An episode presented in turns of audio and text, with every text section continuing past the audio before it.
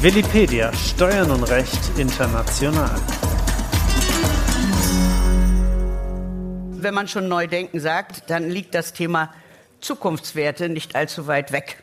Und Zukunftswerte, das hat sich eigentlich ein großer deutscher Unternehmer schon Jahrzehnte, bevor wir alle das Wort überhaupt kannten, auf die Fahnen geschrieben, sein persönliches Engagement in Sachen Nachhaltigkeit, Umwelt, Naturschutz, internationale Initiativen zum fairen Anbau oder aber auch für eine Arbeitnehmerschaft, die sich in seinem Firmenimperium, muss man ja schon sagen, seit Jahrzehnten sehr, sehr wohl fühlt und fair behandelt fühlt und sehr, sehr treu bleibt und der selber am liebsten sehr bescheiden im Hintergrund ist und dennoch mit allen Ehren, die Sie sich vorgestellt, vorstellen können, immer wieder für sein Wirken ausgezeichnet wird. Und das ist Professor Dr. Michael Otto, über den wir uns sehr, sehr freuen, dass er heute hier ist, Aufsichtsratschef der Otto-Gruppe. Michael Otto habe ich eben schon erwähnt, ist sozusagen der Ökopionier hier unter uns. Ich glaube, das war in den 80er Jahren bereits, wo das angefangen hat, ähm, dieses, nämlich den Umweltschutz, zu einem Unternehmensziel zu erklären, in den 80er Jahren.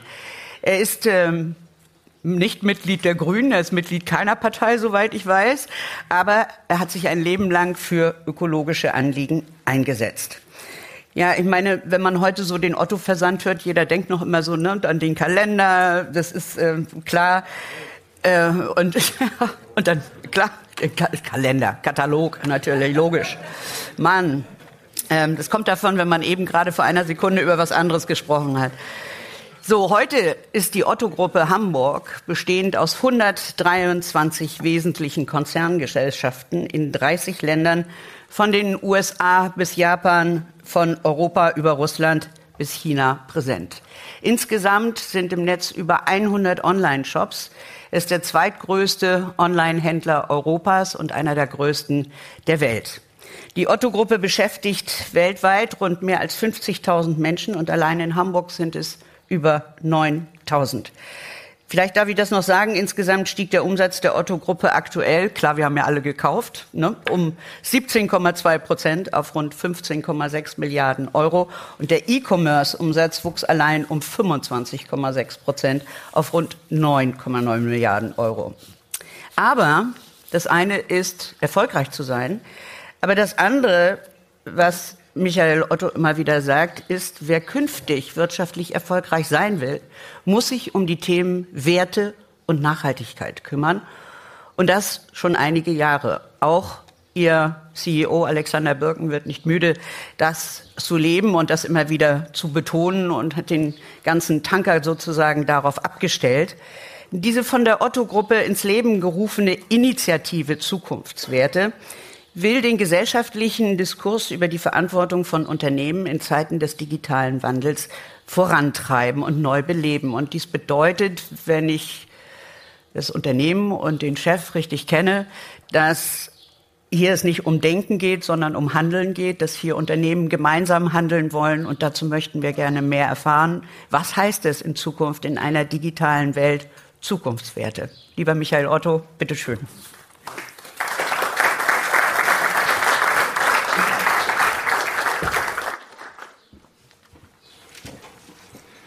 Ja, vielen Dank, Sabine Christiansen, meine Damen und Herren.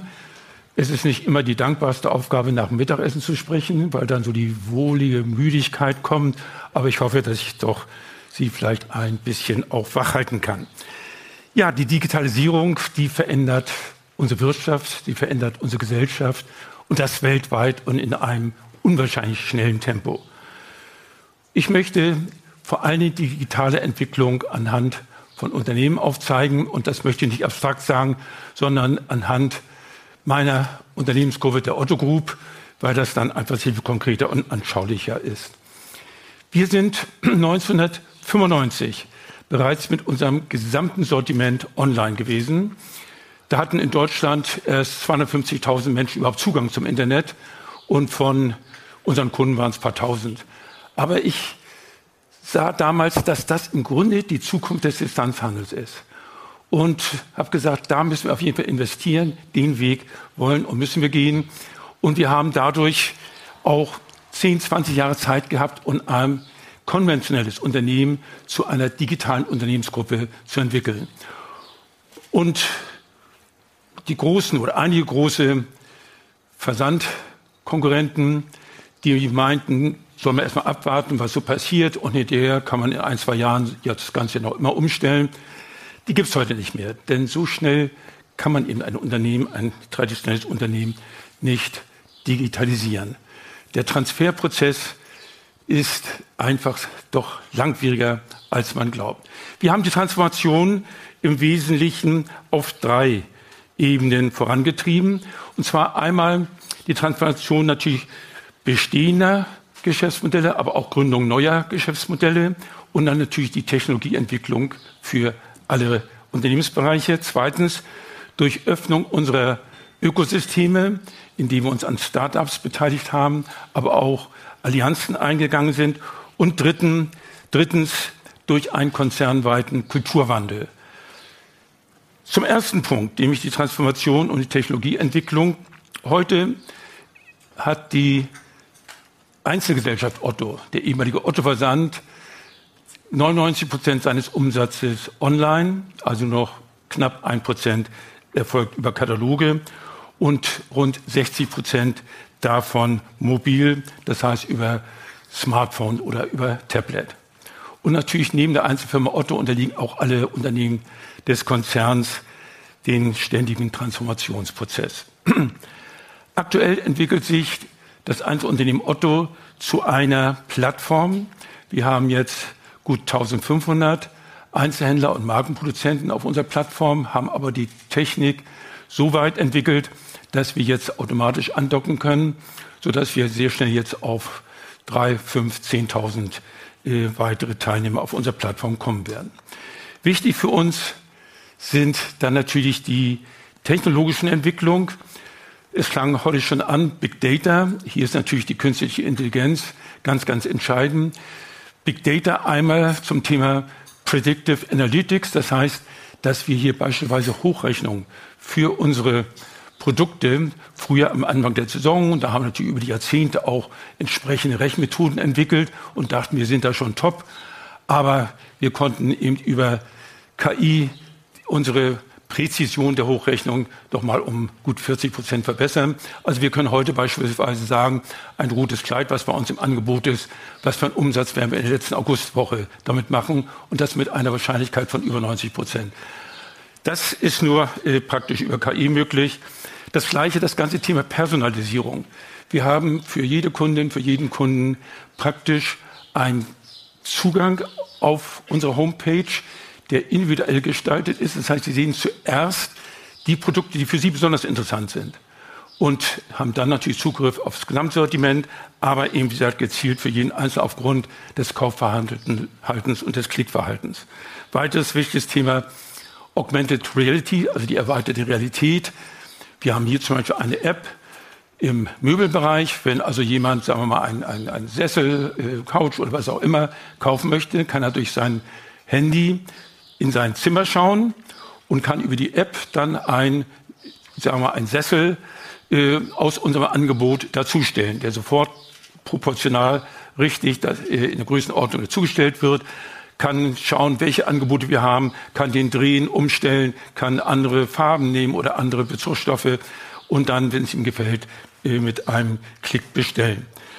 Ein weiteres wichtiges Thema ist das Thema Voice Recognition also die Stimmerkennung und die Sprachkommunikation, ein Thema, die in Zukunft immer stärker sein wird, weil die Leute eigentlich immer ja, sagen wir mal, nachlässiger sind, dass sie jetzt groß etwas eintippen müssen und über die Sprache das natürlich alles sehr viel bequemer ist. Wir haben hier eine sehr enge Kooperation mit Google Assistant äh, und die neue Entwicklung ist, dass eigentlich neben der Sprachbox dann auch noch äh, ein entsprechender Bildschirm da ist, sodass man also auch optisch gleich Dinge sehen kann, Produkte sich anschauen kann. Aber natürlich kann man auch äh, fragen, wo sich in einem das Paket gerade äh, befindet, wann das zu einem kommt. Also das heißt, äh, sich auch beraten lassen.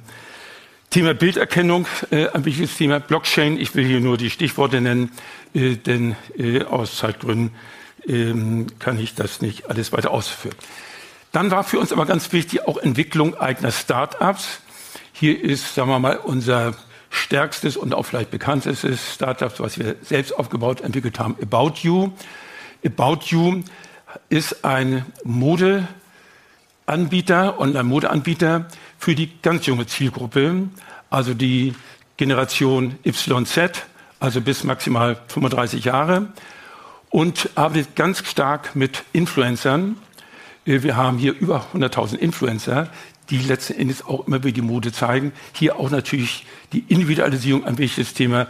About You ist äh, im Augenblick nicht nur extrem erfolgreich, sondern auch das schnellst wachsendste Online-Fashion-Startup in Europa. Und wir sind im Augenblick gerade bei der Überlegung, dort einen Börsengang vorzubereiten. Wir haben auch weitere Startups entwickelt, aber ich will da im Einzelnen nicht weiter drauf eingehen. Das zweite war die Öffnung unseres Ökosystems. Hier haben wir ja äh, zwei äh, praktisch Beteiligungsfonds, die ich einmal vor zwölf Jahren gegründet, einmal vor, vor zehn Jahren gegründet habe. Einmal E-Ventures, ähm, äh, Beteiligungsfonds, der in fünf Ländern mit Teams vertreten ist, in Deutschland, in den USA, natürlich in Silicon Valley, in Brasilien, in China und in Japan, wo wir äh, praktisch uns an früh äh, Start-ups, also im Early-Stage-Bereich äh, beteiligen. Und wir haben einen zweiten Fonds, nennt sich Projekt A, mit Sitz in Berlin, wo wir in die Seed-Phase äh, hineingehen. Das heißt, also wenn eine Unternehmerin oder ein Unternehmer einen tollen Gedanken hat, tolles Konzept hat, Idee hat, dann unterstützen wir sie nicht nur finanziell, sondern unterstützen sie auch mit IT-Fachleuten, mit Marketing-Fachleuten, sodass sie dann eben die Unternehmensgründung sehr viel schneller durchführen können. Also hier wirken wir falsch als Company-Bilder äh, für diese Start-ups. Wir haben äh, inzwischen an über 300 Start-ups Beteiligung, wobei nicht nur die finanzielle Seite die hoffentlich natürlich auch bisher ist sie auch sehr erfolgreich ist, sondern was uns mindestens genauso wichtig ist, dass wir einmal den Überblick haben, was passiert in der Welt und vor allen Dingen auch Kontakt zu jungen Unternehmerinnen und Unternehmern, sodass wir da Gedankenaustausch machen, äh, durchführen können, die wir dann für die Unternehmensgruppe wieder verwenden können oder auch einzelne Startups ganz übernehmen, die wir dann bei uns äh, integrieren. Ganz neu hat mein Sohn jetzt gerade einen Impact-Fonds gegründet, wo Beteiligung an Start-ups, die praktisch im Nachhaltigkeitsbereich, also bei den sogenannten SDGs, äh, mindestens eine der SDG erfüllen müssen, was auch genau äh, äh, analysiert wird und untersucht wird, um dann als in den Impact-Fonds hineinzukommen, uns daran zu beteiligen. Also hier praktisch auch ein Thema Nachhaltigkeit. Aber die digitale Transformation ist mehr als die Einführung neuer Technologien und Investitionen in neue Geschäftsmodelle. Denn nur wer die Transformation erfolgreich meistert, wird aus meiner Sicht in 20 Jahren noch am Markt sein. Und dazu ist ein digitaler Kulturwandel notwendig. Wir haben gemerkt, dass wir uns zwar zu einem digitalen Konzern über die Zeit entwickelt haben, aber so vor sieben, acht Jahren haben wir einfach gesehen, die Entwicklung im digitalen Bereich ist so rasant, so schnell, dass wir einfach nochmal drauflegen müssen. Und haben dann einen digitalen Kulturwandel 4.0 erklärt, äh, wo wir eben unsere ganze Organisationsstruktur und die ganze Führungsstruktur neu definiert haben und den digitalen Wandel eben auch entsprechend vorangetrieben haben. Denn ein, eine digitale Transformation setzt einfach eine veränderte Haltung voraus. Das ist das gemeinsame Mindset muss stimmen und das beginnt in den Köpfen. Konzernweiter Kulturwandel ist einfach wichtig, um in der agilen, vernetzten Welt auch in Zukunft eben bestehen zu können. Und das bedeutet, wir müssen weg von Top-Down-Vorgaben hin zu mehr Eigenverantwortung des Einzelnen.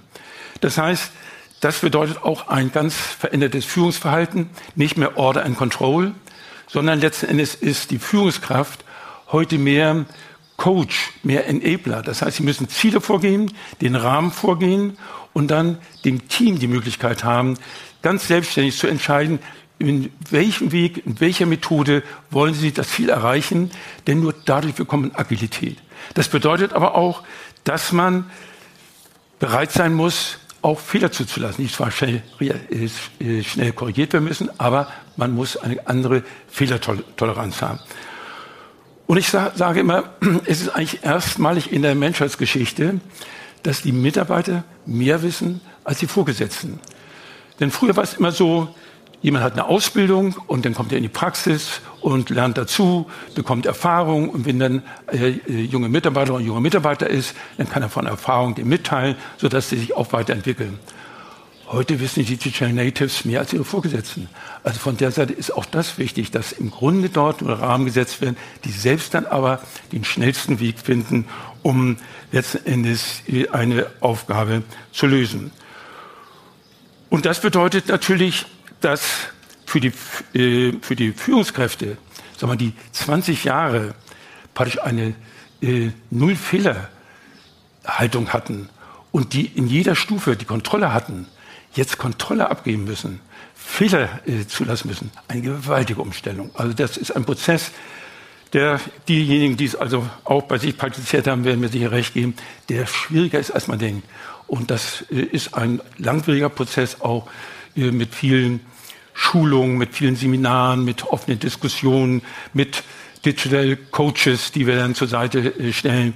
Also, aber es ist notwendig ist es notwendig, um diesen Wandel hinzubekommen. Und dazu gehören auch ganz andere Bürolandschaften, weil heute sehr viel stärker in Teams zusammengearbeitet wird.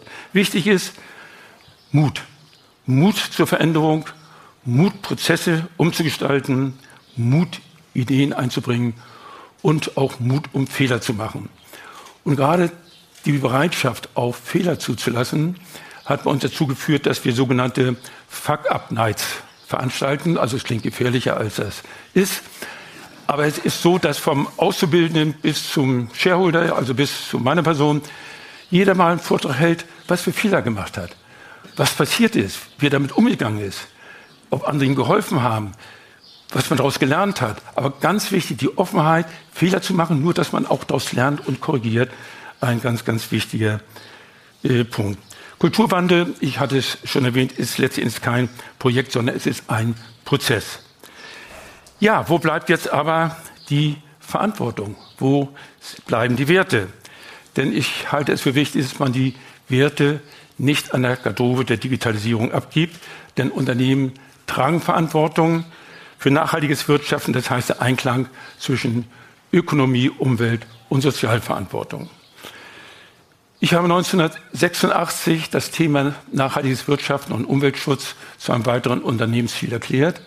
Wir haben natürlich zuerst an unseren Standorten begonnen, mit unseren Kartonage, aus Recyclingkartonage, mit unseren Katalogen auf chlorfreiem Papier und so weiter und sind dann Anfang der 90er Jahre dazu gekommen, dass wir unser Sortiment überarbeitet haben. Das heißt, sagen wir mal, im Textilbereich vom Baumwollanbau dann eben über die Spinnerei, Weberei, Färberei, Ausrüstung bis zur Konfektion, dass man jede Stufe dann im Hinblick auf Nachhaltigkeit äh, sich angeschaut hat und umgestellt hat. Ende der 90er Jahre haben wir dann Sozialstandards definiert. Das heißt, wir haben unsere Lieferanten genau vorgegeben, was wir erwarten. Wir haben sie allerdings auch unterstützt, weil wir festgestellt haben, die meisten Lieferanten, gerade aus asiatischen Raum, südamerikanischen Raum, konnten diese Standards nicht auf Anhieb erfüllen. Wir haben sie unterstützt, dass sie diese Standards erfüllen. Wir also natürlich keine Kinderarbeit, Überstunden bezahlen, dann äh, Schwangerschaftsurlaub und, und, und. Ähm, dass äh, dann aber äh, diese Standards spätestens nach dem zweiten Reaudit erfüllt sein mussten. Ansonsten haben wir Lieferanten gesperrt. Aber wie gesagt, zuerst erstmal geschaut, dass wir sie dahin entwickeln konnten. Wir haben aber festgestellt sehr schnell, dass wir bei unseren Stammlieferanten, wo wir wichtiger Kunde sind, da konnten wir es durchsetzen. Wir haben es über, auch über Audits gemacht. Wir hatten in verschiedenen Ländern oder haben es nach wie vor unsere sogenannten Social Officer, die dann über Auditieren auch äh, sehen, ob diese Standards erfüllt werden. Aber bei Lieferanten, wo wir sagen wir zwei, drei Prozent äh, ihrer Produktion abgenommen haben, die haben gesagt, na ihretwegen sollen wir hier das Ganze umstellen, also kommt gar nicht in Frage. Ich habe deswegen Ende der 90er Jahre dann die Vorstandsvorsitzenden aller großen Einzelhandelskonzerne eingeladen und gesagt, ich bin der Meinung, wir können überall konkurrieren, aber nicht zulasten der Umwelt, zulasten von Sozialstandard. Lassen Sie uns doch einen gemeinsamen Sozialstandard definieren. Das haben wir gemacht. Der sogenannte BSCI-Standard Business Social Compliance Initiative, den wir dann neutral bei der Außenhandelsvereinigung äh, angesetzt haben. Und nach diesem Standard äh, wird heute von über 2000 Einzelhändlern und Markenproduzenten in Europa gearbeitet. Das heißt, da haben wir natürlich Durchsatzkraft, da haben wir Schlagkraft. Das heißt, da kommt im Grunde jemand, der mit Europa ins Geschäft kommen will, im größeren Geschäft, nicht dran vorbei. Gut, das geht nur noch Discounter, äh, die mit aus Sweatshops kaufen. Aber, aber wie gesagt, im Wesentlichen konnten wir da natürlich äh, entsprechenden Durchschlag erreichen. Über die eigenen unternehmerischen Aktivitäten habe ich dann verschiedene Stiftungen gegründet, um auch über den Tellerrand zu schauen. Das heißt, außerhalb der Unternehmensgruppe auch Themen aufzugreifen. Und äh, hier habe ich aber immer geschaut, dass das Ganze dann verknüpft wird, auch äh, für unseren Konzern. Das heißt, dass wir das auch dort gleich mit umsetzen und einsetzen. Ich will nur aus Zeitgründen ein Beispiel bringen. Und zwar vor 15 Jahren habe ich die Aid by Trade Foundation gegründet. Das Hauptprojekt der Aid by Trade Foundation ist Cotton Made in Africa. Cotton Made in Africa, wo wir afrikanische äh, Baumwollkleinbauern südlich der Sahelzone schulen, einmal in besseren Anbautechniken, um höhere Ernterträge und damit höheres Einkommen zu haben, aber auch mit Umwelt- und Sozialstandards. Ähm, Umweltstandard, dass äh, eben über Kompostierung bis hin zu Biopestizide gespritzt wird. Wir haben da heute beispielsweise ähm, äh, zum Thema Wasserverbrauch im Vergleich zur konventionellen Baumwolle sparen wir pro Kilogramm Baumwolle 2400 Liter Wasser im Vergleich zur konventionellen Baumwolle, was für Afrika natürlich große Bedeutung hat. Denn Baumwolle ist mit der größte Wasserverbraucher überhaupt. Äh, und wir haben im Vergleich zur konventionellen Baumwolle 40 Prozent weniger CO2-Ausstoß. Also von der Seite sind das so die Standards. Dann natürlich äh, aber auch Sozialstandards. Die Kinder, nicht nur, dass sie zur Schule gehen, müssen, sondern auch einen Schulabschluss, zumindest einen einfachen Schulabschluss haben müssen. Äh, das sind also die Standards, die erfüllt werden müssen. Wir verlangen von den Einzelhändlern in Europa, äh, USA oder den Markenproduzenten, die diese zertifizierte Cotton Made in Africa Baumwolle einsetzen, eine Lizenzgebühr, sind nur wenige Cent für die Jeans oder für T-Shirt, verteuert also nicht wirklich das Produkt. Und dafür machen wir einfach, setzen wir die Schulung äh, äh, dynamisch voran, aber haben auch zum Beispiel Schulbau, Women Empowerment Programme, äh, Wasserprogramme, äh, Bau von Health Centern, also das heißt eine ganze Reihe Sozialprojekte in den Communities. Wir haben inzwischen eine Million Baumwollbauern in zehn afrikanischen Ländern in diesem Programm, sodass wir da mit ihren Familien rund sechs Millionen Menschen dort haben. Natürlich auch einer der großen Kunden ist natürlich die Otto Group auch von dieser Baumwolle. Und was wir erfreulicherweise sehen, war eigentlich gar nicht unser ursprüngliches Ziel, was aber sich ergeben hat, dass das natürlich auch ein Hervorragungsprogramm ist zur Bekämpfung der Fluchtursachen. Denn wenn jemand äh, letztendlich auf seiner Scholle überleben kann, weil er genügend Einkommen hat, die Kinder zur Schule gehen können, den geht er ja nicht weg. Die hängen ja auch an ihrer Scholle. Die sind ja vorher nur, weil sie nicht überleben konnten, war die große Stadtflucht. Und dann natürlich gleich in die Megacities und dort meist die, unmittelbar in die Slums. Die Töchter von ihnen versucht, nach Europa weiterzugehen. Aber das ist eben, wenn sie die Möglichkeit haben, dort äh, jetzt äh, genügend Einkommen zu haben, Kinder zur Schule zu schicken, dann bleiben sie auch dort. Gut, nun muss natürlich jedes Unternehmen sicher auch klare Nachhaltigkeitsziele setzen. Wir haben da acht Ziele uns gesetzt bis 2020. Ich will hier Nummer zwei rausgreifen. Also nicht nur, weil die besonders gut aussehen, sondern wir sind generell, haben wir die Ziele entweder knapp äh, nicht erfüllt oder wir haben sie erfüllt oder sogar übererfüllt. Also insgesamt äh, sehen wir da ganz gut aus. Aber sagen wir mal zwei Ziele. Das war aus äh, unserer gesamten äh, Kollektion, die wir anbieten, äh, 100 Prozent Baum, nachhaltige Baumwolle, Einsatz bei der Baumwoll, bei den Baumwollprodukten. Das haben wir erreicht im letzten Jahr. Und beim CO2-Ausstoß 50 Prozent Reduzierung des CO2-Ausstoßes gegenüber 2006. Und das haben wir sogar mit 54 Prozent erreicht. Also nur mal so zwei Daten. Wir haben natürlich jetzt neue Ziele bis 2030. Wollen wir klimaneutral sein. Unser Zwischenziel ist bei uns, äh, spielt der CO2-Ausstoß an unseren Standorten nicht so die große Rolle. Aber unsere Frachten natürlich. Die Einkommensfrachten bei den Importen und die Zustellung mit unserem äh, Paketzustelldienst. Da ist natürlich der große äh, Ansatz. Und hier haben wir bei unserem Hermes-Zustelldienst äh, definiert, dass wir bis 2025 in den 80 größten Städten der Bundesrepublik nur noch Elektromobilität zustellen wollen. Entweder äh, elektromobile Fahrzeuge oder mit Elektrofahrrädern und Mikrodepots. Und wir sind da auf einem ganz guten Wege. Jetzt im digitalen Zeitalter spielt natürlich das Thema Corporate Digital Responsible auch eine Rolle. Das heißt, einmal das Thema Datenschutz. Daten gehören den Kunden. Wie können wir es für die Kunden schützen? Transparenz hineinbringen. Und das Zweite, wie sieht die Arbeit der Zukunft aus? Und hier sehen wir natürlich auch bei unseren Mitarbeiterinnen und Mitarbeitern einfach sehr viel Ängste. Die Frage, werde ich in Zukunft gebraucht? Schaffe ich das eigentlich, die Entwicklung, den Wandel? Das heißt, hier denn letztendlich die Mitarbeiterinnen und Mitarbeiter auch die Angst zu nehmen, dass sie in Zukunft eventuell nicht mehr gebraucht werden. Das machen wir durch eine verpflichtende Schulung. Wir haben hier über E-Learning die verschiedenen Bausteine von Anfängern, Fortgeschrittenen bis zu Experten. Äh, haben auch da Coaches, die zur Seite stehen. Und während der Arbeitszeit müssen die Programme dann durchgearbeitet werden. 20.000 Mitarbeiter und Mitarbeiter haben es bereits durchgearbeitet. Äh, und sodass sie dann auch äh, den Wandel nicht nur verstehen, sondern sich auch vorbereiten können. Und denn es ist ja verrückt, wenn wir sagen wir, jetzt Mitarbeiter entlassen, weil wir beispielsweise keine Kataloge mehr äh, oder kaum mehr produzieren und deswegen Katalogmarketing nicht mehr brauchen. Aber umgekehrt brauchen wir Online-Marketing. Und da wollen wir die ja nicht entlassen und stellen neue ein, sondern dass wir die natürlich umschulen, dass sie dann die neuen Aufgaben eben auch wahrnehmen können. Für die Zukunft, meine ich, müssen Unternehmen für den digitalen Wandel gerüstet sein. Aber wer nachhaltig erfolgreich werden will und bleiben will, der wird es nur, wenn er klare Werte hat und die auch glaubwürdig praktiziert werden. Denn hier gibt es durchaus die Sensibilität, dass man merkt, was ist Greenwashing?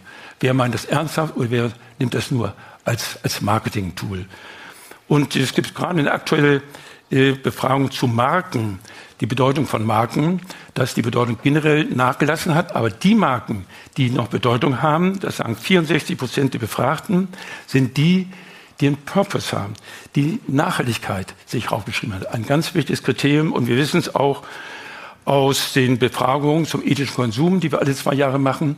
Die Kunden sind immer besser informiert und sie verlangen auch von den Einzelhändlern, den Magenproduzenten, dass sie einfach das Thema Nachhaltigkeit aktiv aufgreifen. Denn der Kunde sagt, ich möchte mit Freude konsumieren und nicht zulasten von Kinderarbeit und von Umweltschädigung. Hat auch recht. Und nur die Einzelhändler oder die Magenproduzenten können das ändern. Also ein Thema, was immer wichtiger wird.